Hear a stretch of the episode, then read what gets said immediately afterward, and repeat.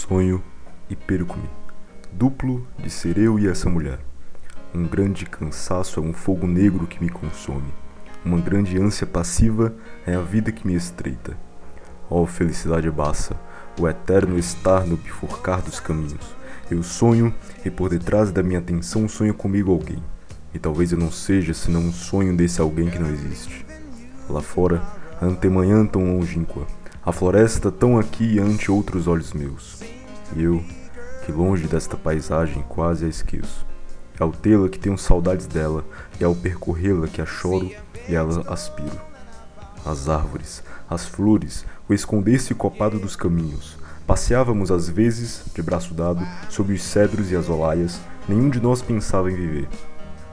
A nossa carne era-nos um perfume vago, e a nossa vida um eco de som de fonte. Dávamos-nos as mãos e os nossos olhos perguntavam-se o que seria o ser sensual e o querer realizar em carne a ilusão do amor. No nosso jardim havia flores de todas as belezas, rosas de contornos enrolados, lírios de um branco amarelecendo-se, papoulas que seriam ocultas se o seu rubro lhes não espreitasse presença. Violetas pouco na margem tufada dos canteiros, miossotes mínimos, camélias estéreis de perfume. E pasmados por cima de ervas altas, olhos. Os girassóis isolados fitavam-nos grandemente. Nós roçávamos a alma, toda vista pelo frescor visível dos musgos, e tínhamos, ao passar pelas palmeiras, a intuição esguia de outras terras. E subia-nos o choro, a lembrança, porque nem aqui, ao sermos felizes, o éramos.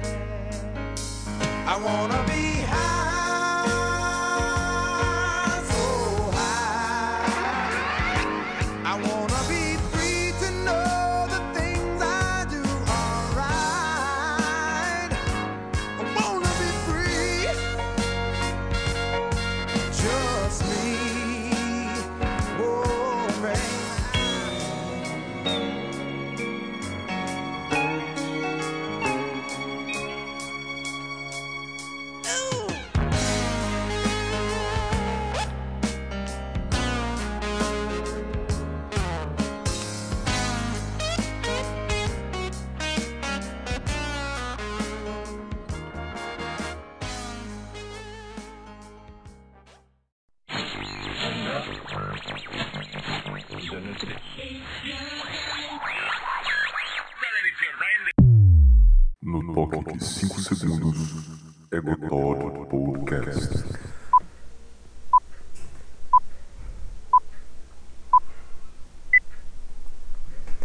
Muito bem, muito bem, meu queridíssimo, meu amado ouvinte, bem-vindos a mais um episódio de Egotod Podcast. O podcast mais escutado, mais querido da Etiópia. E antes de irmos para os assuntos, cara, antes de irmos para os nossos trabalhos, tenho aqui uma excelentíssima notícia para você, meu caro. Agora, Egotalk Podcast está no mainstream. Isso mesmo. Estamos no Spotify, estamos no Google Podcasts, estamos no iTunes, em basicamente quase todas as plataformas de podcast para você escutar aonde você estiver, para você fazer download, caso você também o queira. É, e também fora é, você acessar o podcast, a página do podcast nessas plataformas, também temos o link RSS né, para você adicionar ali no seu podcast, aliás, no seu aplicativo de podcast, onde você adiciona manualmente. Né, caso você queira adicionar, você pega esse link do RSS, você vai lá no seu aplicativo e adicionar podcast manualmente, né? Você vai, cola ali o link e você escuta, cara. Só escuta, mostra pro amiguinho, mostra pro coleguinha. E vamos nessa, nessa loucura, cara. Vamos nessa. Cara, caro ouvinte, eu sei. Eu sei. Eu prometi, ah, não sei o que, toda semana vai ter podcast. Eu sei, cara. Eu sei que eu te prometi isso, tá bom? Mas surgiram. Sempre surge, né, cara? Sempre surgem imprevistos. Sempre o cara acorda naquela vibe lá embaixo. Ah, não quero gravar hoje. Não quero, não tenho nada para falar com eles. O que, que eu vou falar? Que que eu vou, como é que eu vou entreter os meus ouvintes? Eu não tenho absolutamente mais nada para falar, cara. Não tem acontecido nada ah, né, em nossa volta. Só que aí começaram a acontecer coisas, e aí eu fui anotando, e agora estamos aqui novamente, cara. E um dos motivos, cara, de eu também não gravar com a maior frequência é, é aquela famosa coisa: família, família, papai, mamãe. Titi. Cara, eu, eu me sinto demasiadamente desconfortável que quando outras pessoas estão escutando o que eu tô fazendo quando eu tô gravando podcast. Eu fico completamente encabolado. Eu fico completamente envergonhado, cara. Eu sinto vergonha. pra você ter uma ideia, eu tô gravando aqui. Inclusive, eu tô com a voz mais contida, mais baixa. Justamente porque eu não quero, cara, que ninguém escute o que eu faço aqui.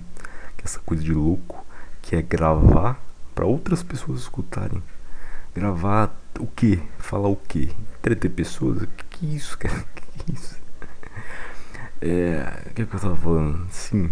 Então, eu tô gravando aqui de boa, né, fazendo podcast aqui.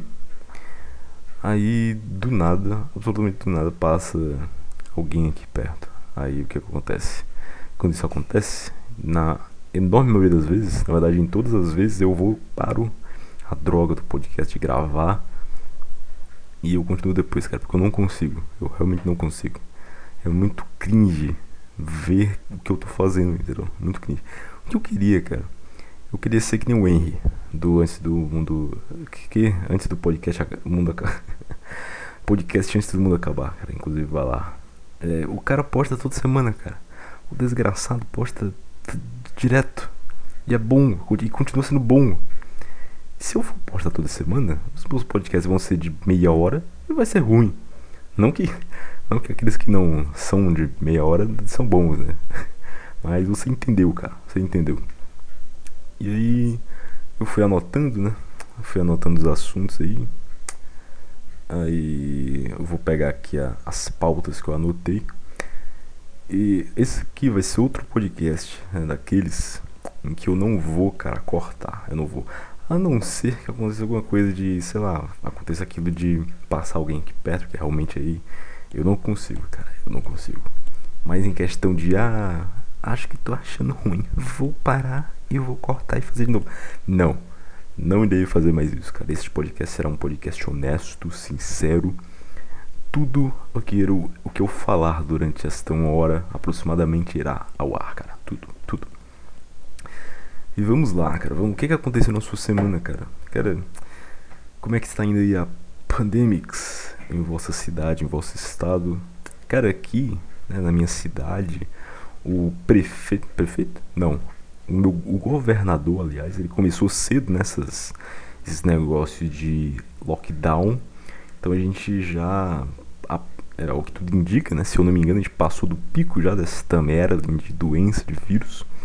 E a gente tá começando a abrir, né, aos pouquinhos, a gente tá começando a sair, a galera tá começando a perceber que já deu, cara, que já deu. Ninguém consegue ficar trancafiado dentro de casa durante meses.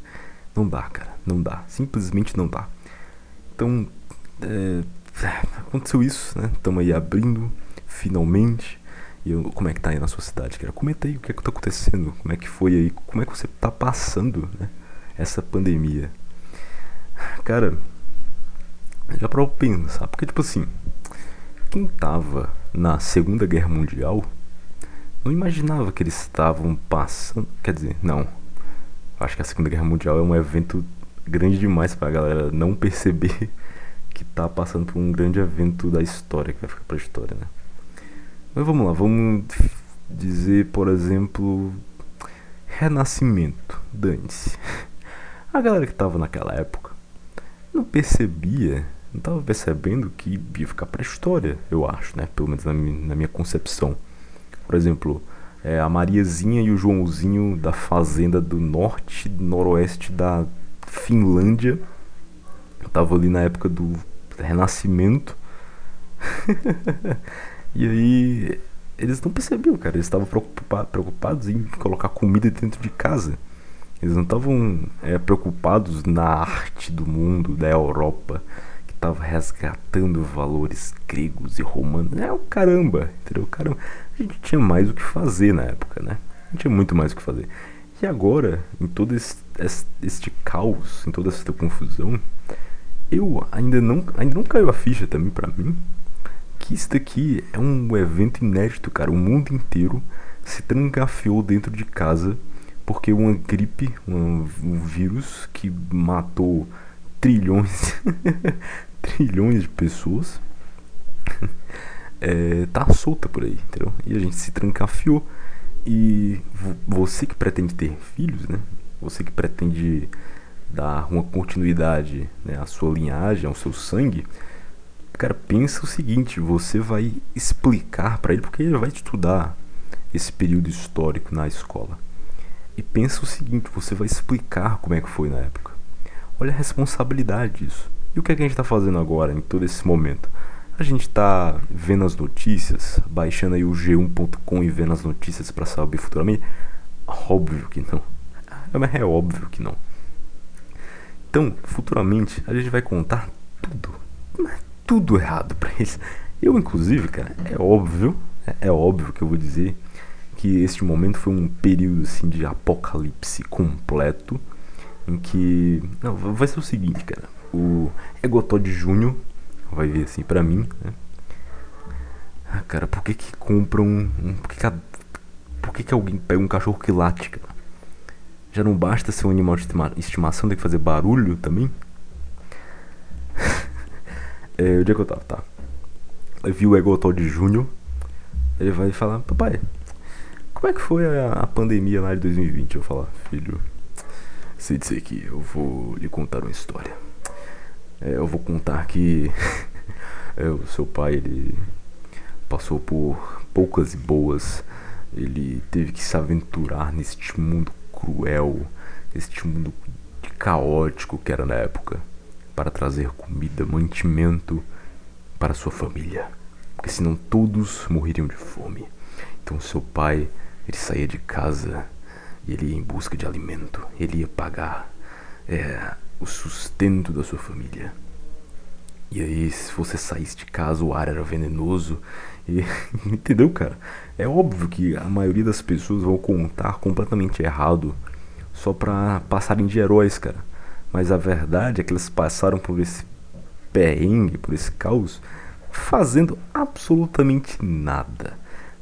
Unicamente procrastinando, unicamente em vossas respectivas casas, em vossos respectivos quartos, tocados, se entupindo de comida de glicose, de tudo que é ruim, sedentários e esperando que outros outros outros médicos ali com bolas, porque cara, cara, eu vi um vídeo, eu vi um vídeo que é como um médico ele tem que se vestir para tratar de um paciente com, com coronavírus. E, cara, são tantas, mas tantas é, camadas de roupa. Ele bota, ele tem a roupa dele, aí ele bota um avental lá, aí ele bota outro que é tipo uma capa de chuva, sei lá que diabo é aquilo. Ele bota uma porrada de máscara, é, máscaras e, e ele, tipo, ele bota, se eu não me engano, duas assim no rosto é, óbvio, né? Máscara no. Vai aonde? No braço? Né? Mas, mas, tipo, colado assim no, no, rosto. E no final, ele ainda coloca um, aquelas máscaras de plástico, assim, em frente ao rosto dele. E aí ele vai, entendeu? Vai, vai fundo. E ainda tem médico que morre, cara. Tem, tem médico que contrai a doença e morre. Cara, e se tem alguém que realmente passou por essa pandemia né, e pode se orgulhar disso, é esses médicos, cara. Então, se você não é médico, escuta aqui, se tu não é médico, não diga, ah, eu venci a pandemia. Isso é o caramba, então só ficou dentro de casa esperando que esses caras aí, com verdadeiras bolas de aço, fossem achar essa cura pra você, entendeu? Você só ficou aí. Então, cara, fica na tua. Reconhe... Saiba no seu lugar, entendeu? Ponha-se no seu lugar. É, eu nem lembro mais onde, onde, que eu queria chegar com tudo isso, cara. Mas o que, é que eu posso dizer, né? De toda essa pandemia. Graças ao bom Deus está acabando. Graças ao bom Deus, né? Aparentemente o Brasil está caminhando aí para uma imunização, né? Se não me engano existe esse negócio de autoimunização, a galera chama de imunização de rebanho, que naturalmente a galera vai ficando imune ao vírus, né? E, cara, é, não tem como, não tem como viver nesse negócio, cara. Ah, é o novo normal, cara. Sério, bicho, que esse vai ser o novo normal, cara? A gente vai ter que andar de máscara por tudo que é canto? Ou será que a gente vai usar máscara só quando a gente ficar gripado? Porque quando acharem a cura, né? Porque vai ter. A gente vai ficar imune, nessa né, imunização de rebanho. Aí até achar a cura, né? Que é a vacina. Inclusive tá assim uma corrida entre vacinas, cara. Tem uma, tá uma competição louca. A Rússia ultrapassou tudo. É, dane-se, tentar aqui a vacina, achamos, entendeu? e aí é, tem a imunização, é, a autoimunização, aí tem a vacina. E aí eu acho que depois né, de, de achar esse negócio, a gente só vai precisar usar tipo, essas máscaras e tal quando a gente ficar doente de fato, que é, que é quando o coronavírus vai virar uma gripe comum, né? se eu não me engano. Assim eu espero. Então, é, futuramente, né, eu acho, eu acho que a gente vai estar tá lá vivendo de boa e do nada vai, ei, por que não foi pra festa tal? Aí tu vai falar, ah, eu tava com. peguei um coronazinho, mas já fiquei bom. cara, que loucura, cara. Não dá pra imaginar. Não dá pra imaginar que esta Marilyn vai se tornar algo bobo futuramente. É, que nem dor de dente pro cara das cavernas, eu acho. Né? Pro cara mais primitivo. Acho que o cara morria de dor de dente e agora, tipo, a gente só. Você tem ideia? Que a gente literalmente, cara. Tipo assim, o cara primitivo, né? O, o, o homem, né? Na sua época mais primitiva. Ele morria de dor de dente. Dava uma dor de dente, infeccionava, o cara. Ah, morri. Morri com 40 anos. E a gente pegou isso e falou: não Tu pega esse dente, tu bota outro. Tu coloca outro aí no lugar e dane-se. Ou eu vou pegar um negócio, eu vou obturar este dente, eu vou colocar. Eu nem sei o que é obturação, cara. Parece um negócio prateado fica no dente. Eu vou pegar esse teu dente, eu vou colocar um negócio de metal, sei lá, o que carambolas é aquilo. E é isso, aí tu vai viver aí tua vida normal, cara. Isso aqui eu faço em 15 minutos. Cara, eu acho que se a gente falasse isso pro ser humano de antigamente, ele ia ficar muito com raiva, cara. Ele fica muito pistola, velho. Não tem como, cara. Não tem como. É que nem a. Não, eu acho que não. Eu acho que. É... Ele ficaria pistola, mas eu pensei na situação em que alguém volta do futuro pra vir falar com a gente e diz que a gente achou a cura. Acho que a gente não ficar pistola, entendeu? A gente não ficar com raiva dessa pessoa. que, tô, o que, eu tô falando, cara? Enfim, aí então a gente está abrindo, né, aos poucos. Porque ainda bem que a gente começou cedo, toda essa merda de lockdown. E aí eu tava, eu fui né, sair né, para a casa da senhora Egotod. E aí, beleza, eu peguei o ônibus, né? Peguei este. Era, e era, não era um ônibus grande, era um ônibus meio. É médio, eu não sei como é que se chama aí no, no, na sua cidade, no seu estado. Mas é, eu não vou falar como é que se chama aqui, porque seria muito, muito óbvio você descobrindo onde é que eu moro. Aí beleza, eu tava no ônibus lá, tava é, em pé, porque aqui todos os ônibus são lotados, cara. Incrível. Eu, eu consigo contar nos dedos as vezes que eu vou é, em pé no mês, assim, é, eu ando de ônibus em pé. Ah, aliás, que eu vou sentado no ônibus, pra você ter ideia. Mas eu tava lá, em pé. Eu tava lá com meu fone escutando o podcast do Thiago Mangalhos, né? Thiago Carvalho. Aí. É, eu, eu tava lá escutando podcast, aí do nada. É, porque, tipo assim, nesse meu ônibus que eu tava, não tava funcionando o. Meu nome, cara? O sinaleiro, sei lá, leiro não. É pra tu dar sinal, sabe? Quando tu dá sinal pra, pra descer. Não tava funcionando. Então, pra tu dar sinal entre aspas, pro motorista, tu tem que gritar lá do fundo, entendeu? Tem que gritar. eu não sei se o motorista, ele era novo, eu não sei se ele era meio surdo, Mas quando a, o pessoal começava, às vezes gritava pra oh, vai descer aqui, motorista. Ele não escutava e às vezes passava direto, sabe? Ah, mas agora vamos analisar duas situações. Imagina tá lá, é, eu, por exemplo, homem, homem, vou lá, dou, digo, né, ô motorista, vai descer. Ele não desce. Eu não fico com raiva do motorista. Ele, ah, ele não escutou, ou ele, sei lá, velho, ele não escutou. Aí eu vou grito de novo, só que mais alto. Mas eu não fico com raiva dele, não é pessoal. Porque, vamos lá, cara, ele não ama aquilo que ele tá fazendo. Aquela profissão foi uma, uma assim, uma segunda. Uma, vou dizer nem segunda opção. Foi o que tinha para ele, entendeu? Ele sabia dirigir, tirou a carteira ali. Eu não sei qual é a CNH de ônibus, eu acho que é D ou é C, alguma coisa assim. Eu acho que é C. D é. Eu acho que é pra coisas maiores que ônibus. Enfim, cara. Enfim. É, ele tirou isso, era o que tinha. Eu não vou ficar levar pro pessoal, cara. O cara odeia o que ele tá fazendo. Entendeu? É, é muito triste já. É, xingar o cara só por causa disso é, é, não faz sentido, entendeu? Não faz sentido. Então, né, você homem, você geralmente entende isso, né? Porque a enorme maioria de pessoas que ocupam profissões dessa dessa magnitude, né, desse estilo, são homens, né? A gente entende isso.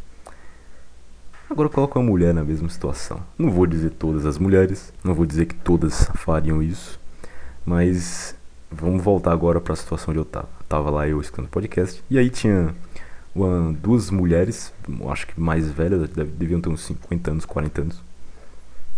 E aí, o coitado motorista não parou na parada que elas gritavam para parar.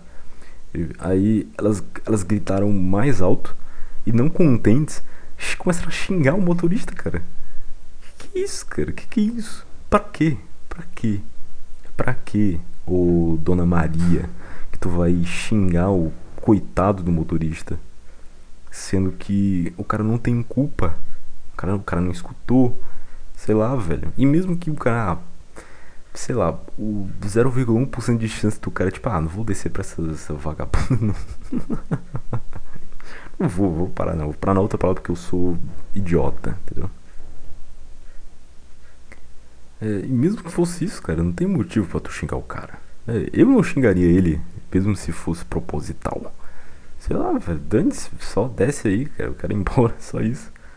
Mas, cara, é muito louco, cara, porque situações desse tipo, de reclamação, de, de arranjar, sabe, intriga, briga, treta em loja, em outros estabelecimentos, em restaurante, sabe, com é, o, o atendente, é, cara, na enorme maioria das vezes, cara, eu não consigo lembrar de nenhuma em que foi um homem, mas em todas as outras foram mulheres, cara. É incrível, cara. E eu não sei por que caramba isso acontece, eu não sei. Eu não sei, eu realmente não sei, cara, porque eu é, por exemplo, por exemplo, vamos, vamos dar um exemplo aqui. É, Vamos. Tá, um, um exemplo que aconteceu comigo. Eu fui resolver o negócio do, do meu cartão. E eu tava falando no chat, sabe, com a mulher lá atendente. E aí ela tava, sabe, me tratando super bem. E mesmo se, ó, presta atenção, mesmo se ela não estivesse me tratando bem, eu não conseguiria é, ficar com raiva das pessoas. Ou, aliás, cara, não é nem me tratando bem. Mas, por exemplo, é, eu acho que esse exemplo não foi muito bom. Vamos dizer, sabe aqueles, aquela famosa história de atendente de telemarketing que tu vai tentar, por exemplo, cancelar um plano e ela tem que ficar te oferecendo uma porrada de coisa, tem que ficar enrolando. Cara, eu não entendo por que as pessoas ficam com tanta raiva dessas pessoas, sabe, dessas atendentes. Porque não é culpa delas, caramba, não é, cara, não é, não é culpa delas.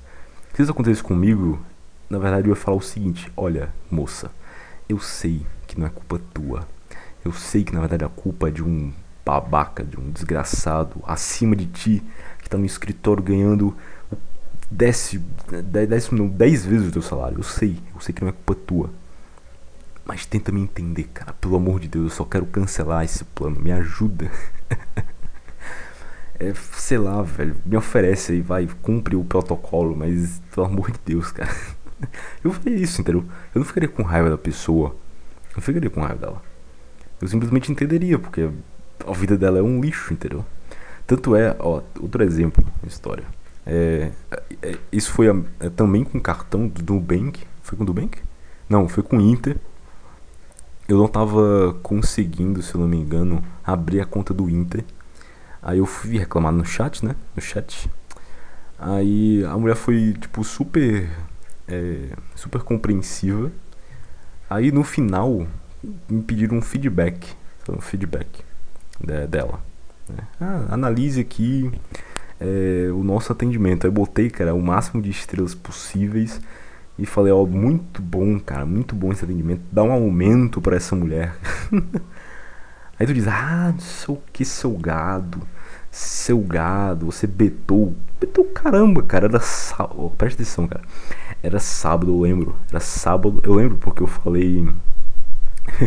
eu mandei no grupo do Telegram do, do podcast do Henry, velho, do, antes do mundo acabar. E eu lembro que era sábado, era de noite. E ainda estava no auge da pandemia. Então pensa o seguinte: com toda a certeza ela não estava trabalhando no lugar do trabalho comum dela. Ela estava em home office, eu tenho quase certeza disso. Oh, poxa. E ela estava trabalhando num sábado à noite, cara. O quão triste é a vida dessa mulher, cara. De atendente de um banco digital sábado à noite na pandemia, home office, provavelmente ganhando metade do que ela ganharia. Ou, sei lá, muito menos, né? 75%, sei lá, do quanto ela ganharia. Eu fui fiz essa gentileza, né, cara? Cara, vai, ajuda a mulher, pelo menos. Se fosse um homem, eu faria a mesma coisa, cara. A mesma coisa. A questão é, a enorme maioria das pessoas são tristes. São tristes. A maioria das pessoas não quer estar aonde elas querem estar nesse exato momento. E ó, entrando nesse gancho, eu estava ali vivendo, né? e eu parei para pensar, olhando ao meu redor. E, cara, é muito louco você perceber. Por exemplo, eu tenho amigos de vinte e poucos anos que não fizeram faculdade, sabe? Que estão desempregados, que estão, por exemplo, sei lá, no máximo fazendo cursos do Senai, sei lá, aqueles cursos bem meia boca mesmo. E, e eles estão tipo, 24, 20 e poucos anos na casa dos pais, não sem muita perspectiva, né? Sem faculdade nem nada. E aí eu penso, caramba, bem antigamente a gente conquistava nossa independência muito mais cedo, né? Muito mais cedo. E me leva a pensar, me leva a pensar que tudo isso, cara, é culpa das mulheres. desculpa, desculpa, mas é a conclusão que eu chego. Tudo isso é culpa das mulheres, mas ó, não das mulheres ativamente no sentido de que a culpa é literalmente delas, mas vamos lá. É, ó, o contorno que o cara tá até querendo dar, né, velho? É, mas o que me leva a concluir é que, graças à inserção né, da mulher no mercado de trabalho, agora a oferta duplicou basicamente. E agora que antes só precisava o homem trabalhar para sustentar a família, Agora precisa dos dois, porque já que aumentou a oferta, divide, né, faz a média, divide por dois o salário. Agora é diminuir o salário para ambos, para ambas as pessoas. Agora é necessário que os dois trabalhem. Senão, se um só trabalhar, vai ter que ralar bastante, ou vai ter que achar uma oportunidade que né, dê um melhor retorno. Então, cara, é, se não fosse né, esse o feminismo querendo que as mulheres trabalhassem, cara, nesse exato momento Agotó de podcast provavelmente seria um carpinteiro. ou alguma, sei lá, é, teria, teria aprendido com meu pai algum alguma habilidade para trabalhar e eu já estaria trabalhando casado, né, com dois filhos já.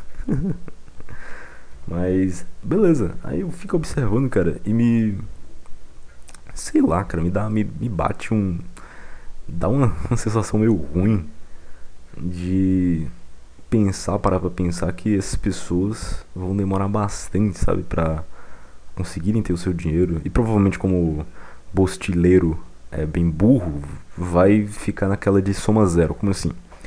Se eles vão ganhar, começar a trabalhar, né, finalmente, lá pros seus 30 anos mais ou menos, vão ganhar, por exemplo, é, vamos lá, dois mil reais. E eu ainda tô sendo generoso, generoso. E vai ficar na soma zero de, ah, eu ganho 2 mil e gasto 2 mil. né? E, e, me dá essa sensação, cara. Eu fico meio mal. Mal. Mas ok, voltando. É, a, continuando a história lá da. Eu tava no ônibus. Aí teve todo esse negócio, né? Da mulher xingando o motorista, o coitado do motorista. Aí eu desci, né, eu desci do ônibus e fui ali pra outra parada que eu ia pegar outro ônibus ainda. E eu tava lá em pé na parada. E aí eu fico olhando pro lado, né, pra ver se o meu ônibus ele vem. E aí eu olho e tem um, um mendigo, meio que a uns 15 metros, eu acho, mais ou menos. 10 metros, assim, distante de mim, sentado, essa, encostado na parede, assim, na calçada. E olhando pra mim, né, pelo menos eu achava que ele tava olhando pra mim. E, e meio que é, gesticulando e falando. E eu, eu fiquei tipo, cara, ele não tá falando comigo. Será que ele tá falando comigo mesmo? Eu pensei que tá é um mendigo, ele está completamente, ou ele está alterado, ou ele está completamente biruta da cabeça, né? Biruta da cabeça. E ele era bem, bem velho, eu acho que uns, deve, devia ter uns 60 anos, vai, 70 anos. Era bem acabado. Aqueles mendigos velhos, bêbados, ou bêbados, ou drogados, ou doidos. Aí eu tava lá vendo essa, essa situação e às vezes eu desviava olhar, né, pra ver se meu ônibus estava vindo. Aí eu voltava para olhar pro mendigo, ele tava, ele continuava olhando para mim. Eu pensei comigo mesmo: se esse mendigo tiver drogado e ele quiser sustentar o seu vício roubando, ele quiser vir me assaltar,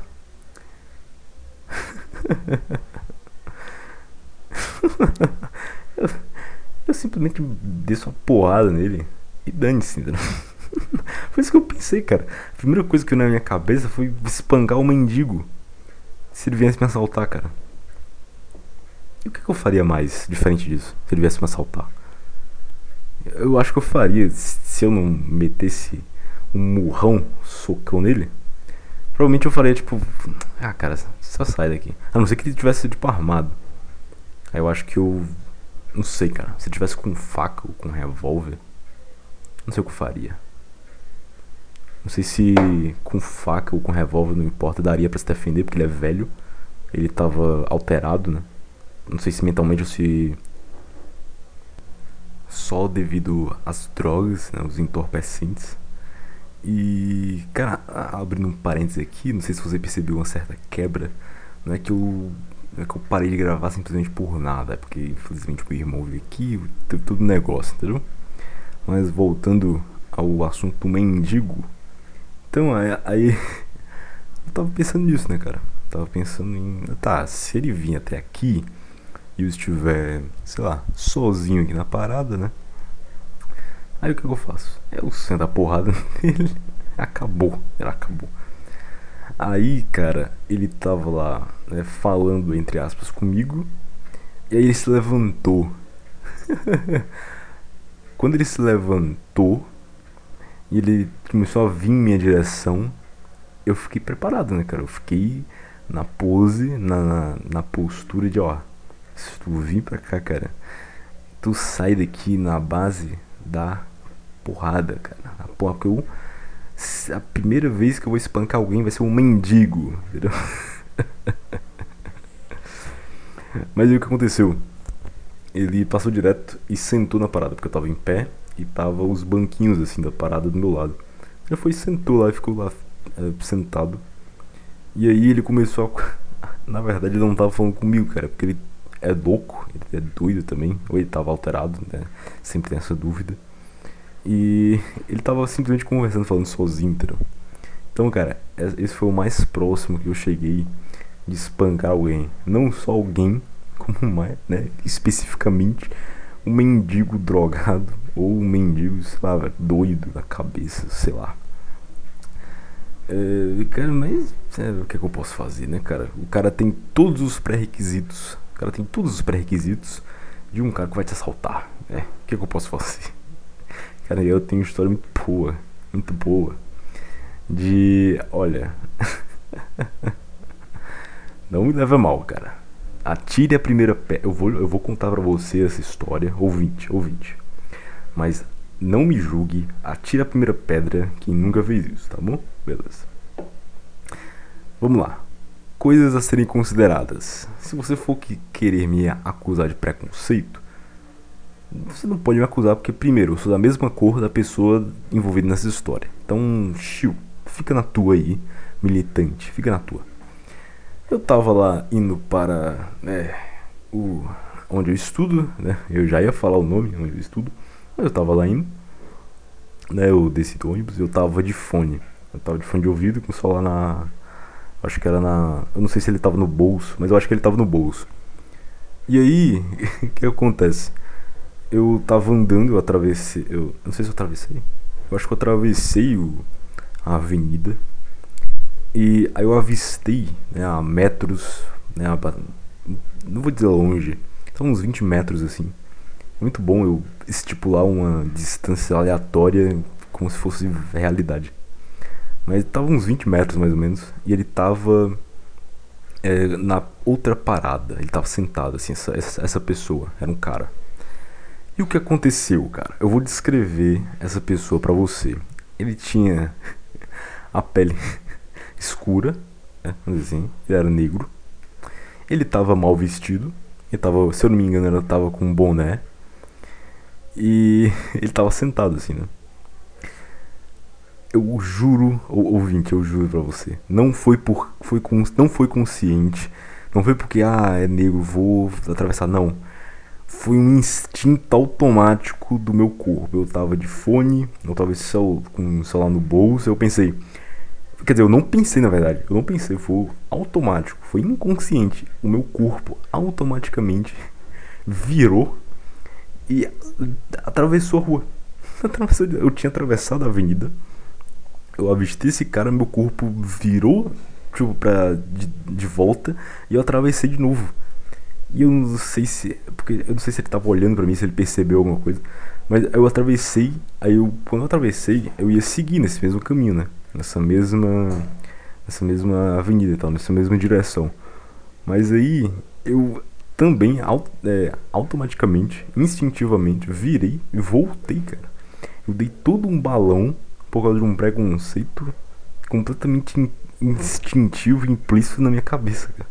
Na minha cabeça. Atravessei, é, inconscientemente, inconscientemente, atravessei de novo. Aí eu voltei e dei meio que a volta, sabe? Porque lá, é, lá, lá, lá onde é perto onde eu estudo, né? O caminho que eu uso para chegar até lá tu pode ir tanto pela avenida, né, por onde eu iria, ou tu pode entrar por dentro de uma universidade. Aí eu fui, voltei, entrei por dentro da universidade e fui. é, será que eu sou, será que eu sou racista? Mas é aquela coisa que eu disse, cara.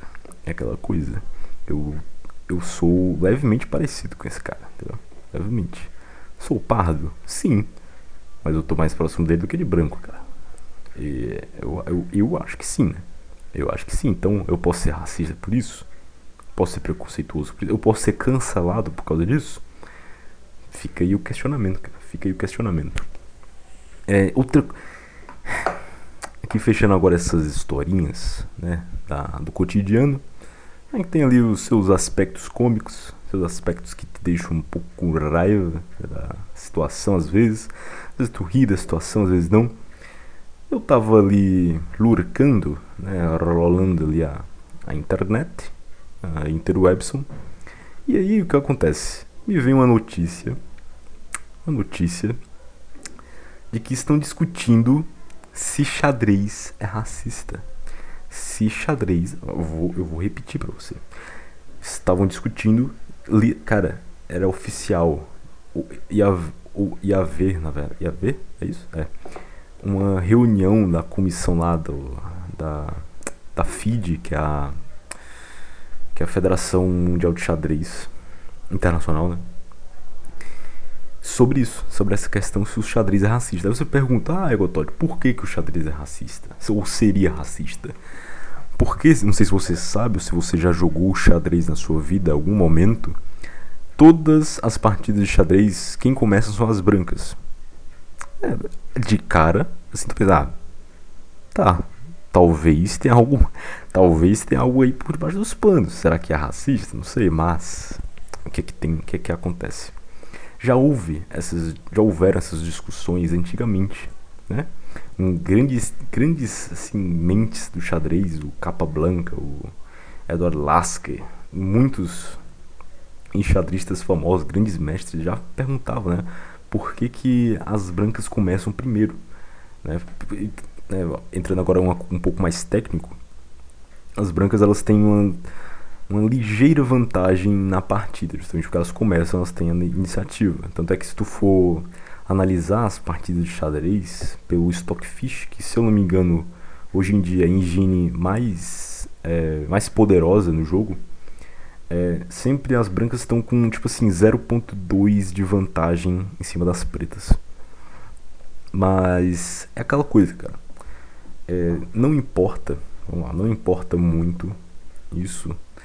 É, não sei nem se vai ficar chato falar pra você xadrez, mas, cara, joga xadrez, cara. Vai, vai pra mim. É, é, basicamente é o único jogo que eu jogo na vida que é muito bom. É muito bom.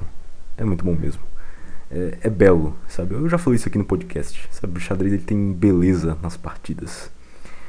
E. O que, que eu tava falando, cara? Esqueci agora. Sim, não, não tem muita diferença as brancas terem vantagem, porque a vantagem de um dos lados depende de muita coisa. A vantagem numa, partida depende de inúmeros fatores. Posição, psicológico dos jogadores, isso é muito importante, cara. Eu, eu ouso dizer, sempre ouso dizer, eu sempre digo isso, para quem às vezes eu ensino a jogar xadrez e tal. Xadrez é muito mais psicológico do que técnica, do que tu saber a teoria, tu saber jogar bem, saber as posições, tática, etc. Porque se tu tiver mal naquele dia, se tu tiver com teu psicológico afetado, instável, aquilo vai se refletir no tabuleiro, cara. Aquilo vai se refletir no tabuleiro. E eu creio eu que não é só no xadrez, também praticamente todos os esportes ou quase tudo que tu for fazer. Mas xadrez isso se acentua mais, se atenua mais, justamente porque é um esporte mais de, de raciocínio, de mente e tal.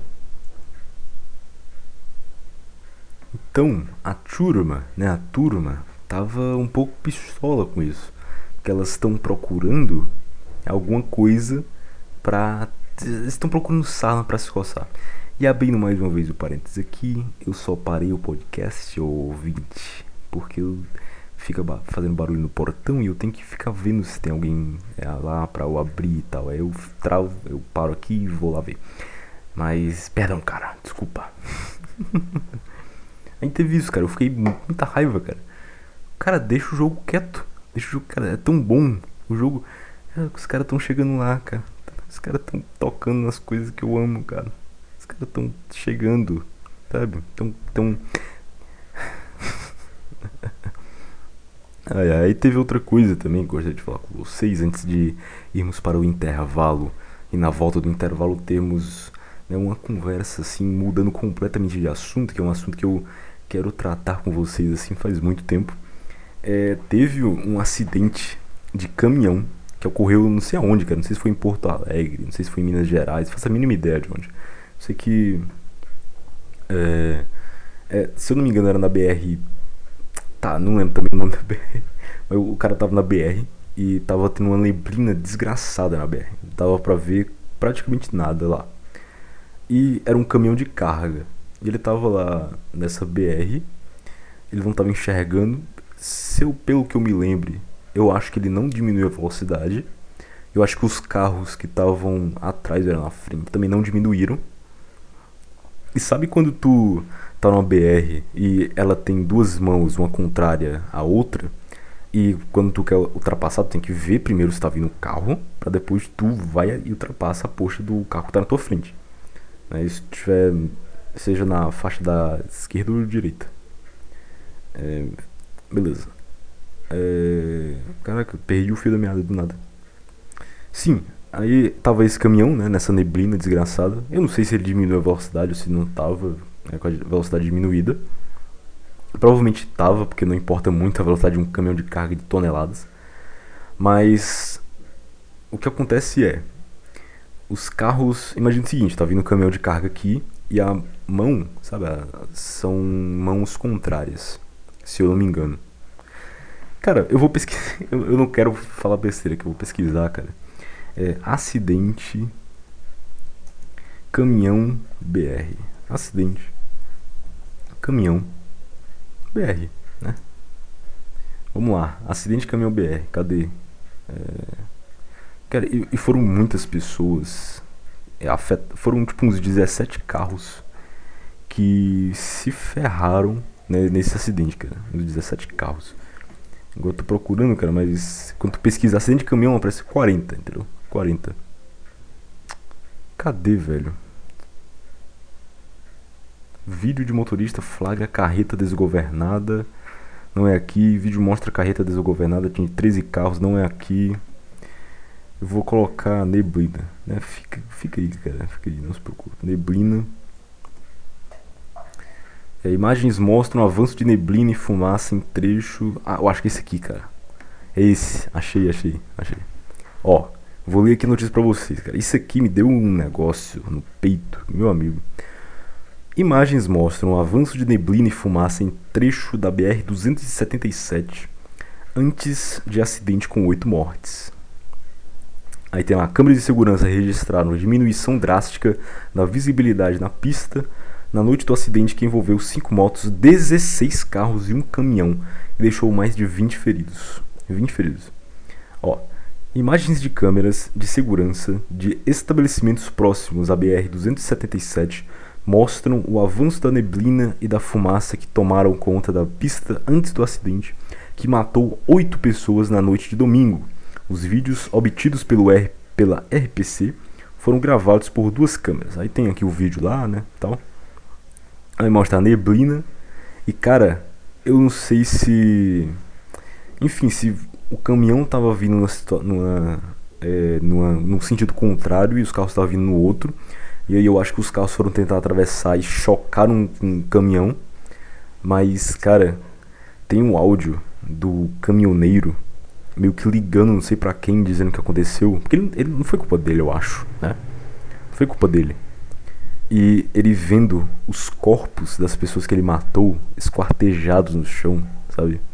Ele, imagina o seguinte, cara, tu, tu é um caminhoneiro, tu saiu em viagem lá, não sei para onde, entregar alguma coisa. E acontece isso, cara. Tu matou oito pessoas. E tu desce do teu caminhão, tu vai ver do teu lado os cadáveres dessas pessoas. Famílias, cara. Eu acho que não dá, cara.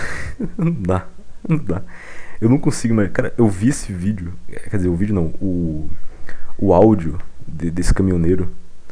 E ferrou com o meu dia, cara. Ferrou com o meu dia. Porque eu imagino a sensação desgraçada que esse cara sentiu na hora. Esse cara, com toda a certeza do mundo, tá sequelado pro resto da vida, cara. Já era. Toda vida ele vai lembrar que ele matou oito pessoas. Toda vida. Eu acho que não vai ser condenado. Acho que ele não vai ser réu, porque não foi culpa dele, né? Pelo menos até onde eu sei. Até onde eu me lembre, né? Porque também a minha memória não é muito confiável. Mas, cara, foi uma sensação desgraçada, cara, esse caminho, esse, essa notícia. É, por que, eu falei essa notícia? Não faço a mínima ideia. Eu só queria extrapolar isso pra vocês, né? E, cara, uma última coisa. Uma última coisa. É, eu tava, né, mais uma vez lurcando nas interwebsons aí da vida. E me aparece a desgraça de, um, de uma foto, de um vídeo, aliás, de um vídeo, onde o cara tava film, filmando o sanitário dele, na privada. Você me pergunta, ai, Gotojo, por que carambolas o cara tá filmando o sanitário dele na privada? E eu te respondo, cara. Eu te respondo. Tinha a desgraça de uma jararaca, de uma cobra saindo do vaso. Desgraçado. Tô desgraçado. E tu. Cara, quando eu vi aquilo, não é possível, cara. Que realmente existe a possibilidade de sair uma cobra de dentro do, do sanitário. Não é possível. E eu fui pesquisar, né? Fui pesquisar animais saindo do vaso. Né? E primeiro, animais que podem sair do vaso: ratos, porque eles podem entrar pelo encanamento e tal, e vai e sai pelo ralo antes. Cobras, porque a cobra vai tentar seguir o rato e aí acaba parando do outro lado da privada. E. Desgraçadas aranhas, cara. Essas filhas da mãe estão me perseguindo a todo custo todo custo, cara. Todo custo. Elas estão me perseguindo. Você sabe aqui da minha guerra contra essas desgraçadas. Se você acompanhou o outro podcast, você sabe o início da grandíssima guerra fria que eu tenho travado essa, contra essas desgraçadas, desgramentas. E agora eu sei que elas podem aparecer literalmente no vaso, cara. Cara, o momento que o homem tá no vaso é o momento de paz, cara. É, o, é onde ele alcança, assim, tranquilidade. Não consigo nem colocar em palavras, mas é onde ele alcança a tranquilidade do seu dia, sabe? No vaso. Ele, ah, vou aqui meu vaso, meu trono, eu sou rei nessa casa. Aqui é o meu império. Ninguém pisa aqui se eu não permitir, porque aqui é o meu império, entendeu? Aqui é o meu trono e eu sinto aqui acabou. E aí é, eu vejo que aranhas podem aparecer lá, né? Isso me deixou pito, cara. Tô com raiva dessas desgraçadas. Primeiro, né, por causa disso. Segundo, Vamos agora dar continuidade à grandíssima saga contra as aranhas. Você lembra que eu matei, se eu não me engano, umas quatro aranhas por aqui? Apareceu outra. Apareceu outra. Porém, meu caro ouvinte, eu tinha acordado e aí, onde é que ela estava? Ela estava na porta do meu quarto. Ela estava tipo assim, no chão na porta, assim, em frente à porta. Mas eu pensei, quando eu vi, ela parece que estava morta ela tava parada. Ela, tipo assim, eu chegava perto, ela não, não se mexia, tava provavelmente morta. Aí o que aconteceu? Eu fui e pisei nela. E quando eu pisei, ela começou a se mexer, tipo, tentando fugir. Então a desgraçada tava se fingindo de morta. Ela não tava morta de verdade, entendeu? Ela tava se fingindo, cara. Mano, as táticas militares dessas energúmenas aumentaram, cara. Agora a estratégia delas é se fingir de morta para surpreender, sabe? Mas, ouvinte, eu conheço essas desgraçadas, sabe? Eu conheço meu inimigo e não é isso que vai me parar, não é isso que vai me enganar, cara. Eu conheço o tipinho dessas desgramentas aqui. Aí eu acabei com a festa dela, eu esmaguei a desgraçada. Então eu desmaguei matei. E você pergunta, ah, ah, é Gotódio. E daí? É normal agora. Mais uma aranha aí pro seu histórico de mortes, né? De assassinatos. Né, de baixas pro outro lado do exército, né? Pro exército do outro lado. Aí é que tá, meu caro ouvinte. Não era simplesmente uma aranha qualquer. Era literalmente uma aranha marrom. Era aranha, eu vou repetir, aranha marrom basicamente uma das maiores, é, não maiores em extensão, mas venenosas, maiores venenosas do Brasil estavam no meu quarto, cara. E se essa desgraçada sobe na minha cama e segundo a pesquisa, né, ela meio que ataca quando ela se sente ameaçada. Imagina que ela sobe na minha cama, tô dormindo e eu me viro e subo e sei lá, caio em cima dela. Morri, cara. Eu morri de noite, sem perceber, entendeu? E não é aquela coisa de, ah, meu sonho é morrer dormindo, ah, não sei o que. Não é isso, cara. Não é como se tu estivesse dormindo e simplesmente tu apaga e não acorda mais. A picada de aranha, tu vai acordar tipo, vou morrer, picada de aranha. eu poderia ter morrido, meu caro ouvinte. É essa a verdade, entendeu? Mas eu não morri, eu estou aqui, vivo, eu comandarei com um punho forte o exército. Que exército só tem eu mas contra o exército inimigo e a única baixa que haverá no exército será no exército inimigo e não no nosso, e não no, no meu, entendeu? E aí para encerrar o bloco e para encerrar né, esse assunto de aranhas, é, eu vi outra, mas era tipo muito pequena. Sabe aquelas aranhas tipo, de poeira? Era meio que menorzinha no sentido de mais fina. Quase tu não conseguia enxergar. Ela, eu tava no banheiro, ela, ela saiu meio que do papel higiênico. E ela não tava meio que conseguindo subir, ela tava meio que tentando subir e caía. Aí tentava subir caía. Eu acho que era tipo. Eu acho que a superfície tava meio molhada e tal. cara, ela é menor do que a cabeça do meu dedo. Cara. Eu peguei a minha chinela. Sabe quando tu pega, sabe essa chinela de dedo mesmo? É, chinelo. Eu botei na minha mão assim, encaixei e meti assim a mão toda a minha força na parede onde ela tava. Aí eu, me, eu juro que eu fiz isso, eu me aproximei dela e falei: Isso aqui é pra vocês aprenderem. Não importa o tamanho dos seus soldados, cara. Não importa o tamanho dos seus espiões. Primeiro que eu vou encontrar vocês. Eu vou arregaçar com as vossas respectivas jabiracas. Entendeu? então chega de, de falar besteira. Chega deste, dessa parte autista do podcast. Este é o décimo episódio de Agotal de Podcast, cara. Um episódio especial de 10 episódios nessa loucura, cara. 10 episódios. E fica aí com o, né, o conhecido, o famoso, o mais aguardado de todos os episódios, que é o intervalo. E fica aí com o show do intervalo e não saia daí porque o próximo bloco tem algo bastante especial que eu gostaria de conversar com vocês. Um, um beijo para essas duas pessoas que estão me escutando até aqui e até já, meu caro ouvinte.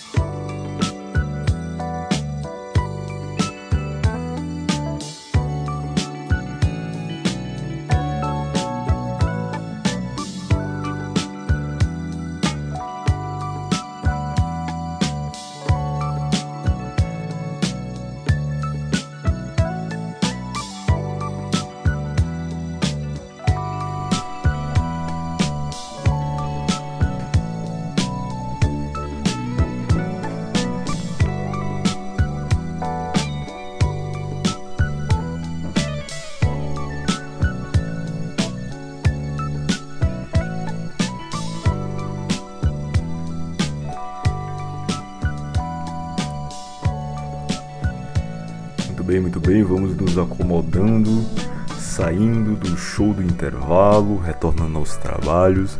E vamos agora para o segundo bloco de Egotod Podcast, episódio número 10. Vamos nessa, meu caro ouvinte. Ai ai.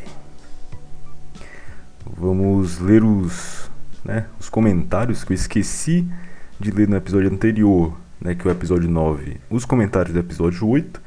Então hoje vamos ler os comentários do episódio 8 e os comentários do episódio 9 também.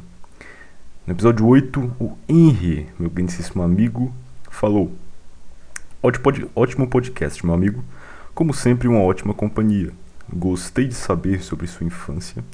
Infelizmente, pode sim ter passado as substâncias que a sua mãe fez uso para a sua corrente sanguínea, especialmente no início da gravidez. Isso pode levar a problemas como déficit de atenção e outros problemas comportamentais.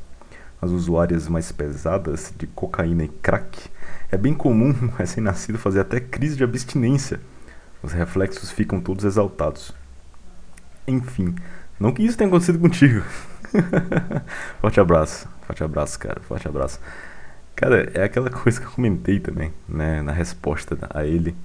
É, cara, é muito louco imaginar agora, é, pensar agora que eu fui indiretamente um usuário de crack, né? e para quem não tá entendendo nada, vá até o podcast 8, episódio número 8, que eu falar sobre a minha infância, sobre um pouco da história do Pequeno Gotod. E o iFitops Brasil comentou: Pô, cara, quase web namorei com uma mina, mas ela não quis. Não sei se estou feliz ou triste. É o que eu comentei também lá, respondi. Cara, fique triste por você quase ter namorado, web namorado, e fique feliz por isso não ter dado certo, entendeu? Isso aqui, cara, é só motivo de felicidade. Não, não, não entra nessa. Não, não vai nessa de web namorar, não, cara. A única coisa que você ganha em web namoro é uma, um belíssimo par de antenas em vossa cabeça. Então, um abraço em um abraço F-Tops.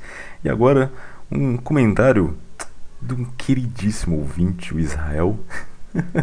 Ele comentou: Pulei do segundo episódio para esse, o áudio tá muito gostosinho, mas então esse cara aqui escutou três episódios só. Tá vendo? Mas é um ótimo ouvinte. Tô brincando, cara. Esse aqui é um dos ouvintes que me conhecem pessoalmente, cara. Ele estuda comigo, cara, é, é fã fofo, é lindo. Então, um beijo, Israel, um beijo. Você sabe que eu te amo, cara. Você sabe disso. E vamos agora pro episódio 9. Episódio 9, o Henry comentou também, cara. Esse desgraçado começa, comenta em todos os podcasts, cara. Que ouvinte fiel é. Seja esse ouvinte, seja, seja esse tipo de ouvinte, entendeu? Ele comentou: Boa, soldado. O Brasil conta com a sua enxada. Uh, ah, quem, quem não tá ligado, é, no podcast passado eu contei sobre a minha ida até o quartel, porque todo jovem que completa aí 18 anos, no ano do seu aniversário tem que ir até o quartel se alistar né, concorrendo aí à grandíssima oportunidade né, de ser aí um escravo do Estado. Né? ai, ai, ai, ai. Não que, isso, não que isso seja ruim, mas nesse caso, né, ser um funcionário estatal, nesse caso de ser soldado é muito ruim, cara. Não, não, nem entra nessa, cara. Se tu realmente quer ser militar, faz concurso, não vai nessa não. Mas aí eu contei nesse podcast, né, o passado, no nono, que eu fui chamado no sentido de eu passei na primeira fase, infelizmente. Só que boas notícias eu trago a vocês. Eu tenho um contato lá dentro do exército, é um amigo meu lá da igreja, ele é presbítero da igreja. E ele é subtenente, ou seja, suboficial. Eu acho que ele é subtenente. Eu não sei se ele é mais alto que isso, mas se eu não me engano ele é subtenente. Eu perguntei a ele se tem como ele fazer com que eu seja dispensado, cara, porque eu não quero servir. E aí ele, ele falou que vai dar certo e talvez ele consiga a minha dispensa no final desse ano ou no começo do próximo, né? Que é quando eu for voltar lá para a próxima fase, né? Para dar continuidade. Mas é isso aí, cara. Deu certo. Aparentemente vai dar tudo certo e eu não vou né, gravar podcast dentro do quartel. e o João Pedro comentou no episódio 9 o seguinte: Sempre dá para encontrar uma ou duas lagartixas por aí. Quando eu morava sozinho, sempre cuidava de alguma ela comia todas as aranhas e baratas da casa. Cara, eu não, não lembro se eu falei no podcast passado se eu tinha lagartixas em casa. Eu não lembro agora. Mas eu tinha é, duas lagartixas, que nem tu, aqui em casa. E eu não sei o que foi que caramba aconteceu com essas duas lagartixas. Eu não sei se elas fugiram, se elas morreram. O que eu sei é que não estão mais, eu não, não, achei mais, eu não encontrei elas andando por aí né, esses dias. Então voltaram a, as baratas e tal. Mas a minha teoria, a minha teoria é de que elas morreram pra aranha grande que tem aqui, né? Que provavelmente tem aqui. Que é aquela que eu falei no podcast passado, que é a armadeira. Provavelmente tem aqui, cara. Tenho absoluta certeza. Então, eu acho que elas morreram pra ela. Mas eu cuidava delas também. Quer dizer, cuidava sim, né? Eu não deixava elas morrerem. Eu não matava elas. eu permitia que elas vivessem, né? Então, muito obrigado, João Pedro. Provavelmente, eu, se eu não me engano, foi o primeiro ouvinte que eu li o comentário aqui no, no podcast, eu acho, né? Então, muito obrigado, cara, por estar tá acompanhando essa loucura aqui. Giovanni Reale comentou: tenta deixar a música só no início e no final do podcast. Fica mais fácil prestar atenção no que está sendo dito, na minha opinião. Tem um bom fluxo de consciência. Cara, eu também, eu também achei isso. No podcast passado eu achei. Eu achei que atrapalhou a música, sabe? Que eu deixei de fundo. Eu não sei se no episódio 8 que eu coloquei Get On, Get Down On, Vamos pronunciar inglês aqui. Vamos é, passar vergonha na frente dos ouvintes. Né? Opa! Opa! Opa! Opa! Sem querer falei o meu nome verdadeiro aqui. Ei, rapaz, rapaz. E rapaz, com certeza você não ouviu porque eu vou editar isso aqui. Eu não vou deixar barato. Mas eu percebi isso né, no, no podcast passado. E aí eu tirei hoje, entendeu? Porque pra ver se ficava melhor. E aparentemente ficou, eu acho. Né? Se você está escutando aí, você comente aí embaixo se ficou melhor. Então, Egotal de Podcast também escuta os seus ouvintes. Escuta dicas, escuta os feedbacks de seus ouvintes. Então, esses foram os comentários desses últimos dois podcasts. Né? Vamos fechar aqui a janela. The Window. E se você quer, né, antes de partirmos para os próximos assuntos, se você quer que eu comente, né, fale, leia o seu comentário, deixa aí o seu comentário no YouTube, né, na plataforma. Caso você esteja escutando em outro, outras plataformas de podcast ou no seu aplicativo de podcast, duas opções você tem. Ou você vai até o YouTube no canal Egotod Podcast e comenta lá no podcast, ou você me manda um e-mail para egotod1608@gmail.com. E aí eu vou ler aí o seu e-mail, vou né, talvez resolver os causos ou questões, como diria Tiago Mangalho, suas questões, seus problemas. E eu falaria aqui, cara, não irei citar vossos nomes caso você não queira. E é isso aí, é isso aí. Então vamos agora para um assunto que faz tempo, cara, faz muito tempo. E aqui saímos, né, terminamos um pouco, saímos daqui da, da áurea de autismo, né, de falar bobagem, vamos falar um pouco mais sério.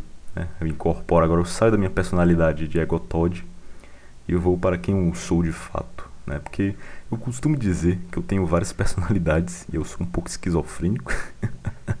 Quando eu gravo podcast, o que eu faço é incorporar a personalidade do egotod. Né? Que é autismo, que é falar bobagem, que é se divertir com qualquer coisa, falar besteira sobre tudo. Mas agora saindo um pouco disso, é, você percebeu no título um título um pouco atípico, né, para o padrão aqui de podcast, chamado Rumo à Erudição. O que será isso, né? O que significa Egotol de podcast? Rumo à erudição.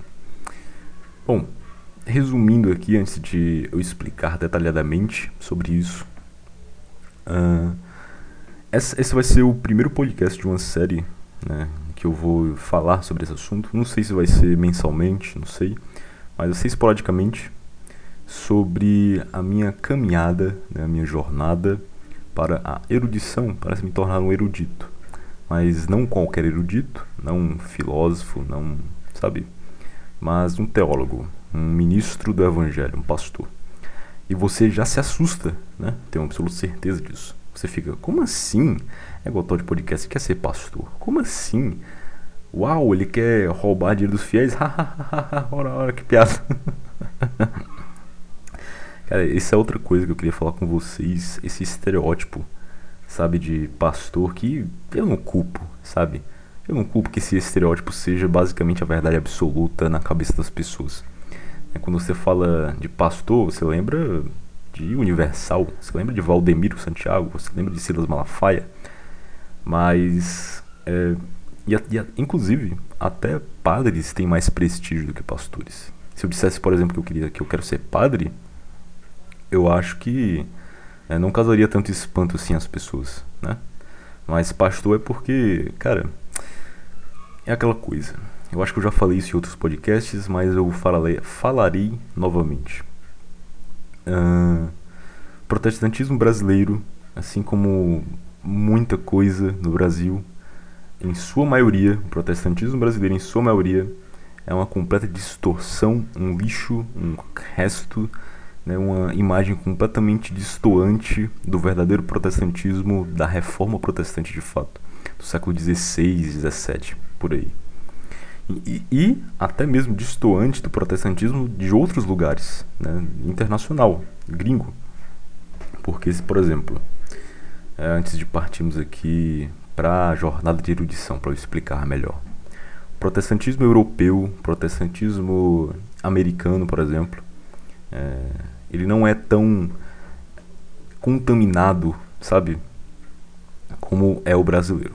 Por exemplo, se você pega uma igreja presbiteriana europeia, por exemplo, a igreja presbiteriana de John Knox na Escócia, e tu compara com a igreja evangélica brasileira padrão, média, tu, cara, se eu não dissesse que essa igreja, que a igreja da Escócia é protestante, na, de cara, na hora, tu diria que é católica.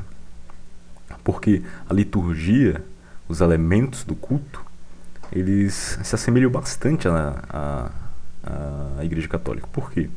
O reverendo, né, que é o pastor, é, ele usa toga, ele não usa batina como os padres, mas ele usa toga, que é a toga de Genebra. Tem, ele usa estola, que é uma fita com alguns desenhos é, eclesiástico, por exemplo, uma cruz assim em volta do pescoço, junto com a toga. Tem coral, tem órgão, não tem instrumento, sabe? Não tem bateria, é mais órgão e tal. Essa, sabe esses elementos tradicionais, esses elementos mais. É, com, com estética mais. Como é a palavra, o termo? Mais antigo, sabe? Que remonta a tradições de séculos atrás. Isso a gente não vê aqui se você vê um pastor de toga, você, dá, você é um católico, você é padre. Mas voltando aqui, né?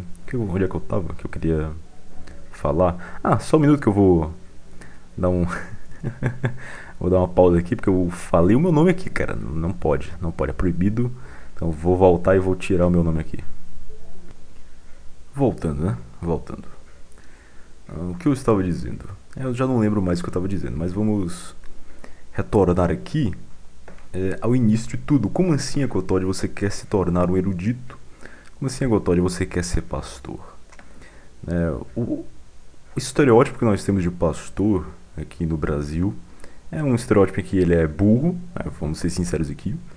Na, na maioria da, da, das, das, a maioria das pessoas acha que pastor é burro, que não tem a menor noção de nada, nem de filosofia, nem de nem livros importantes clássicos, sabe? não tem conhecimento nas principais áreas do conhecimento. É conhecimento no conhecimento. não.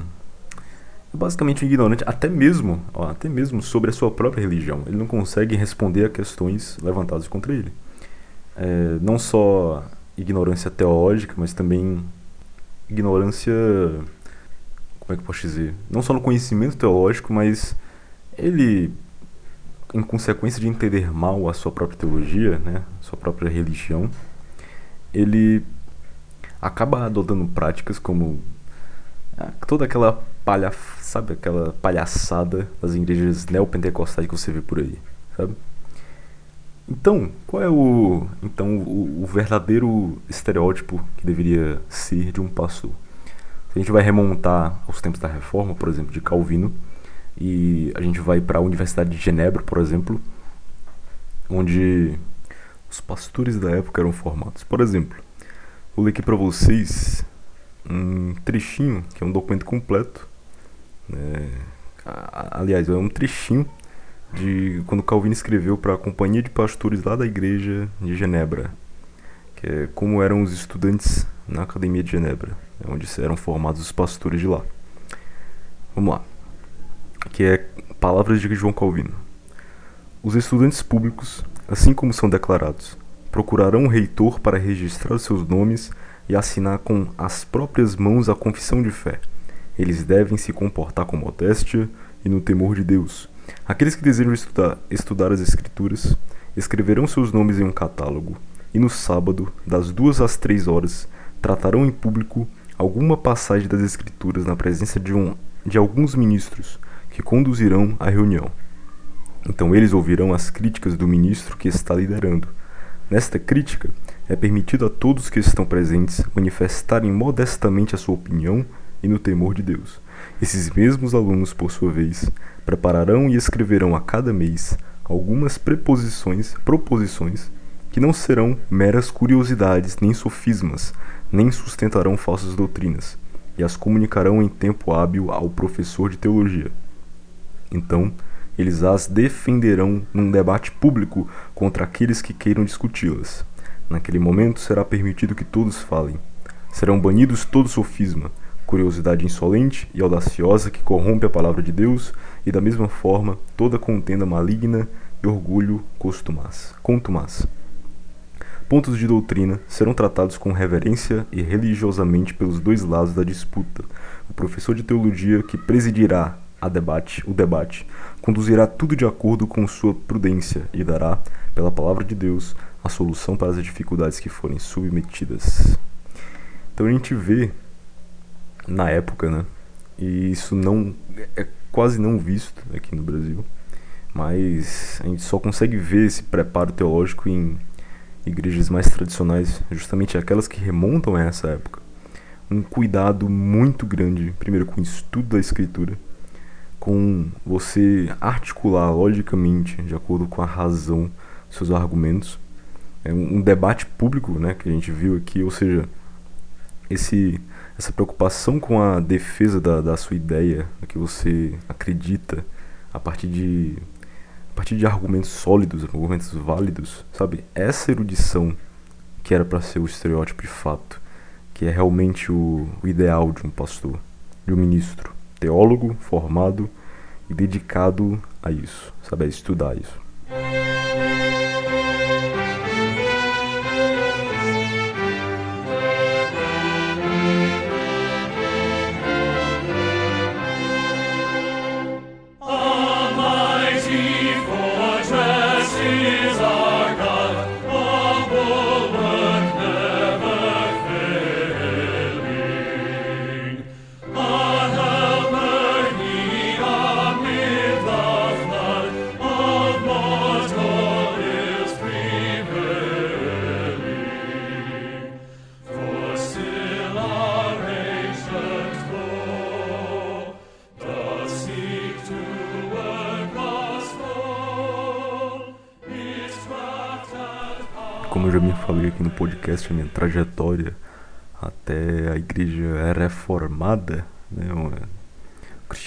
Que se preocupa de fato com o estudo da escritura, né, a minha trajetória até isso, eu saí de um meio pentecostal, justamente de um meio onde isso não era importante, e eu passei a frequentar essa, essas, essa denominação mais tradicional. E, porém, contudo, todavia, o meu desejo em ser pastor já vem antes, né? já quando eu já conhecia o calvinismo, a teologia reformada. Eu, antes mesmo de ir para uma igreja dessa, dessa vertente, eu já conhecia, eu já estudava, eu já tinha aquilo como verdade.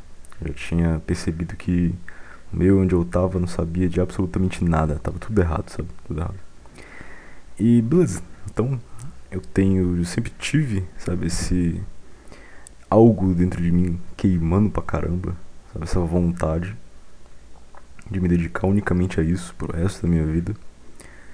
Porém, contudo, todavia, eu passei por um momento, se eu não me engano, ano passado, final do ano passado e começo desse ano, em que eu desisti desse sonho, desse chamado. por que, meu caro ouvinte, você me pergunta? Bom, pra você que não sabe como é que é, não sei se eu expliquei já nesse podcast. Cara, o meu Alzheimer bateu assim, às vezes bate do nada, que eu já esqueço o que eu falei do podcast que eu tô gravando agora, entendeu? mas, é, não sei se eu falei, mas a trajetória de um de alguém que quer ser pastor na Igreja Presbiteriana do Brasil, que é justamente a congregação que eu congrego, que eu frequento, a igreja que eu frequento, é beira mais ou menos uns 10 anos de estudo, de preparação, de os líderes da igreja filtrando tudo que você é para ver se você realmente tem aquele chamado, se realmente você é um vocacionado. E durante tudo isso, você não, não tem como tu trabalhar. Se tu for, se tu quiser trabalhar de fato, você vai penar bastante, entendeu? E geralmente os candidatos, eles não trabalham, eles se sustentam, sustentam aliás, apenas pela doação da, da igreja que ele vem, que está sendo sustentado por essa igreja, pelo presbitério e pela família, né? E eu fui, como é que eu posso dizer? Eu também tinha outra vontade de ser militar, é, eu, eu não sei se eu falei nesse podcast porque eu gravei a primeira parte ontem, sabe? E gravando essa segunda parte eu tenho que ficar sempre me interrompendo, não porque eu quero, sabe? Simplesmente porque, ah, não sei o que, vou voltar porque tá ruim, né? Porque, como eu disse, ficam passando gente aqui na frente e eu não quero que escutem, sabe? Mas, enfim, eu também tinha essa vontade de ser militar. Eu sempre gostei do militarismo da vida, da disciplina, sabe? Eu é, queria também fazer concurso, né? E aí o que acontece? Ou eu fazer concurso, porque se eu se você quer ser militar de carreira, você tem que estar disposto a primeiro ser movimentado de estado, de cidade, de tempos em tempos. E tu tem que tu não pode é, pedir desligamento do quartel durante, é, durante um tempo, né? Porque tu tem que primeiro pagar as despesas que o Estado fez contigo, né? Quando tu estava na academia, e depois pode sair. Só que a vontade de dentro de mim não, não consegui esperar, sabe? Então, ou eu, eu segui a carreira militar, ou eu segui o meu sonho de fato de me tornar um pastor. Então, eu passei vários meses me abandonando a ideia. Eu abandonei a ideia de ser pastor. Eu só queria ser um membro normal ou um presbítero é, que gosta de teologia, que estuda, que às vezes dá aula e sabe. Mas eu queria mesmo ser militar de carreira por causa da estabilidade, e dinheiro. E que coisa, cara. É, você pode acreditar, pode não acreditar. Mas é, digamos que aconteceu, você sabe do caos que aconteceu, do motivo que me levou a iniciar esse podcast e que me fez acordar, sabe? Eu não me via mais feliz fazendo outra coisa, cara. Eu não me veria feliz, eu não me via feliz, aliás, sendo um militar de carreira. Não tinha como. É para isso que eu nasci, sabe? Sabe, por exemplo, tu pode não acreditar nessas coisas, tudo bem, mas eu não sei se tu tem alguma coisa que tu gosta de fazer. Não sei se tu, te, tu tem alguma profissão que tu gosta, sabe, que tu quer seguir de fato e tu não consegue se imaginar feliz fora dela.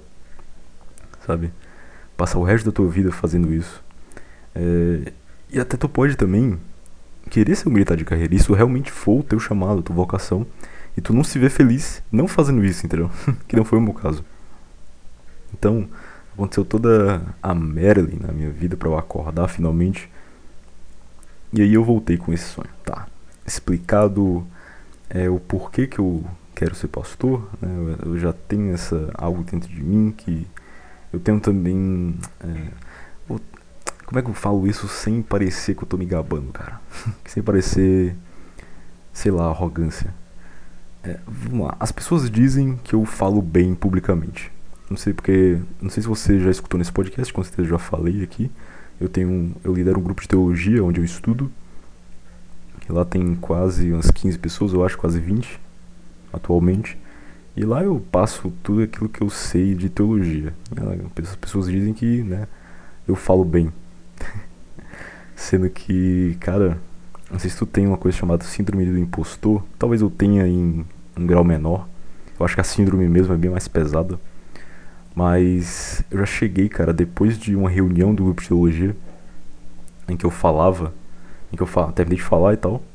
E logo em seguida, cara, toda, todas as reuniões, na enorme maioria delas que eu falo, quando eu termino de falar, eu acho a pior coisa que eu já fiz em toda a minha vida, no sentido de eu falhei miseravelmente, sabe?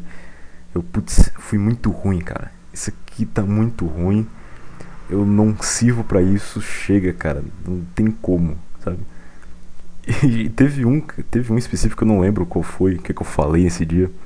Mas eu lembro que eu acabei, sabe lá onde eu estudo dessa reunião, fui pra sala de aula, que eu baixei a cabeça e comecei a chorar, cara.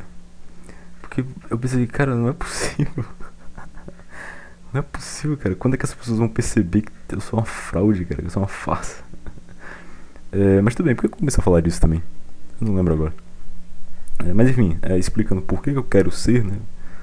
Isso é, explicando. Tentando, tentando fazer. tirar esse estereótipo da sua cabeça de o que é um pastor. E agora vamos para o início né, que eu dei. A, na verdade, o início né, da caminhada de erudição já foi dado há bastante tempo, quando eu comecei a estudar teologia. Porém, contudo, todavia, não obstante, é só agora que eu estou começando a ler livros sobre a vida intelectual, sobre conselhos sobre a vida intelectual. Estou né, seguindo a, a lista de, le, de leitura do Contra os Acadêmicos. Inclusive, eu recomendo você que siga, mesmo que você não goste deles por algum motivo. É, os, os livros são bons, e eu tô lendo. Eu, eu, eu tô com um livro, aliás. Eu tô com A Vida Intelectual do Sertilhangues, Educação da Vontade do Júlio Paiô, com o trabalho intelectual, se eu não me engano, é do Jiang Tom, eu acho. Eu tô também com O Saber dos Antigos, é, Giovanni Reale. Eu acho que é assim. Esses três últimos ainda estão chegando, que eu comprei na Amazon, mas eu tô lendo agora A Vida Intelectual do Sertilhangues. E é, como é que tá, né? Como é que eu tô nessa, nessa, nesse início? Cara, tô gostando bastante, primeiro. Eu tô seguindo é, algumas técnicas e estratégias de leitura, uma leitura ativa. É, não sei como é que não sei como é que vocês leem, mas eu gosto de ler grifando com lápis, né? ou lápis ou lapiseira, tanto faz, mas com lápis. Não gosto de grifar com caneta. Nem com marca texto, porque eu não tenho dinheiro pra comprar, ficar comprando negócio colorido, viadagem da poxa. e. Ah, ganhei uns post-its. Sabe aqueles adesivos, sabe aqueles papéis adesivos? Eu ganhei da senhora Egotod, então um beijo pra você, senhora Egotod, muito obrigado. E aí eu leio, aí eu marco, sabe, os, as coisas que eu quero. Às vezes talvez eu anoto ou no canto do livro ou às vezes anoto também no post-it, aí eu colo no livro também. Eu. E agora eu tô fazendo resumo também, sabe, dos capítulos. E. O que mais que eu posso falar desse início, cara? O que mais? Ah, antes de tudo, eu recomendo você, cara, que. Não sei, caso você tenha uma certa vontade que, de conhecer, não, não, não só teologia, mas filosofia ou qualquer outra área do conhecimento, embarque comigo, cara. Vamos, né, sei lá, me acompanha nessa, essas leituras, eu vou deixar embaixo no, na descrição do YouTube é, a, a, lista, o ordenamento de leituras do Contra os Acadêmicos, o site. E caso você esteja em outras plataformas me escutando, eu recomendo que você pesquise Contra os Acadêmicos listas de leitura. Então tem lá a lista de leitura de literatura, de filosofia, de direito. Eu estou seguindo a de, de filosofia ainda, ainda estou nos prolegômenos, que são os livros iniciais antes do nível 1. Entendeu? Antes do nível 1. Mas. Mas até onde eu li, sabe? Até onde eu li pra valer mesmo, ativamente. Eu, cara, são baitas de uns conselhos, cara. Não. E outra coisa. Não é só para quem quer ser o intelectual, viver, passar a vida inteira estudando sobre isso, mas para você que quer ser só alguém culto, pelo menos que conhece bastante coisas e para deixar de ser um palpiteiro, porque é outra coisa, cara, que me dá raiva. Não seja um palpiteiro, cara. Não palpite sobre coisas que você não conhece, sabe? eu, quanto mais eu estudo teologia, cara, mais eu me considero um completo burro, cara. É por isso que eu eu não consigo ainda falar de teologia de fato aqui, porque eu ainda me considero muito burro, sabe, em teologia. Sabe, eu, eu tenho anos de estudando teologia reformada, eu tenho um grupo de teologia que eu lidero onde eu estudo e mesmo assim, cara, eu me considero um completo asno em teologia, porque é um é algo fora que qualquer área do conhecimento é gigante, é extensa. Só que teologia vai além daqui. Então, é algo ainda maior, sabe? É algo ainda maior. Então, eu ainda sou burro, cara. Eu ainda sou burro. Então, reconheça essa burrice também. É muito bom quando tu reconhece a tua burrice, tu para de palpitar sobre as coisas, tu passa a reconhecer que tu não sabe das coisas, sabe? Tem que ter muita é, humildade para tu reconhecer, tá, eu não sei sobre esse assunto, não vou optar, opinar, aliás. Então deixe de ser o palpiteiro, cara. Vamos estudar. Embarque neste carrossel e vamos ler juntos. É... então tem sido muito bom, cara tem sido muito bom. Eu tenho lido. Eu tenho tentado ler as 30, 30 páginas todo dia. Então, vamos lá. Desafio tô de podcast. Eu não sei, eu acho que ninguém vai entrar nesse desafio junto comigo, mas sei lá, cara, se tu quiser, só comenta aí embaixo. Eu estou no desafio juntos. É, leia 30 páginas todos os dias, cara. 30 páginas da lista de literatura, lista de, aliás, lista de leitura ou qualquer outro livro que tu estiver lendo agora, por exemplo não necessariamente dessa, dessa lista de leitura. E o que mais que eu posso te dizer, cara? É, dificuldades, né? Dificuldades que eu tô achando.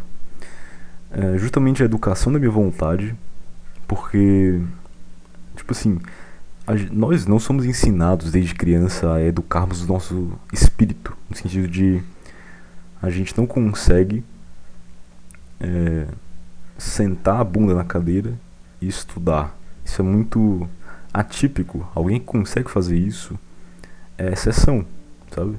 Não é muito comum você pá, consiga fazer isso. E o que mais, cara? Eu ia falar alguma coisa, mas ah, lembrei. Eu ia falar justamente da nossa educação como ela é deficitária. Ela não educa a gente para realmente gostar de estudar. Uh, por exemplo, eu can... a gente, eu, eu tenho certeza que tu, tu, tu, se identifica com isso, meu caro ouvinte.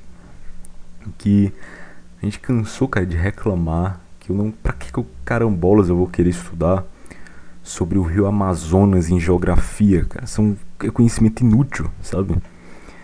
E não só isso, não só isso, mas a gente não adquire o gosto pelo estudo. Não só, por exemplo, ma, por exemplo, matérias importantes como matemática, a língua, português a gente deveria gostar de estudar isso, sabe? Mas por algum motivo a gente não gosta. E esse motivo é a nossa criação. Tudo culpa. A gente, eu não vou culpar os nossos pais, porque eles também foram criados no meio dessa forma. O que a gente pode culpar, cara, é o sistema educacional que é falho. Completamente falho. E é isso aí, cara. É isso aí. Vamos quebrar o ciclo, meu caro ouvinte. Vamos quebrar o ciclo. Eu pensei que esse podcast ia bater as duas horas, mas um dia chegamos lá, né, cara? Um dia a gente consegue bater a tão esperada duas horas.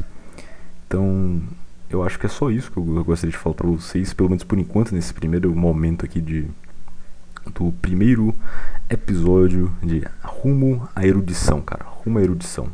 Se você quiser me acompanhar mais sobre isso, né? aliás, se você quiser me acompanhar nessa jornada, é, encare comigo, cara, as 30, as 30 páginas todos os dias. É, caso você queira mais assuntos de teologia, é, comente aí embaixo. E vai dar certo, cara. Está aí tudo na descrição, todos os links né, do Spotify, tá link do Google Podcasts, tá todos os links possíveis que eu vi ali no, na plataforma eu upo e o link do RSS também para caso você queira fazer o download ali no seu aplicativo de podcast, adicionar manualmente.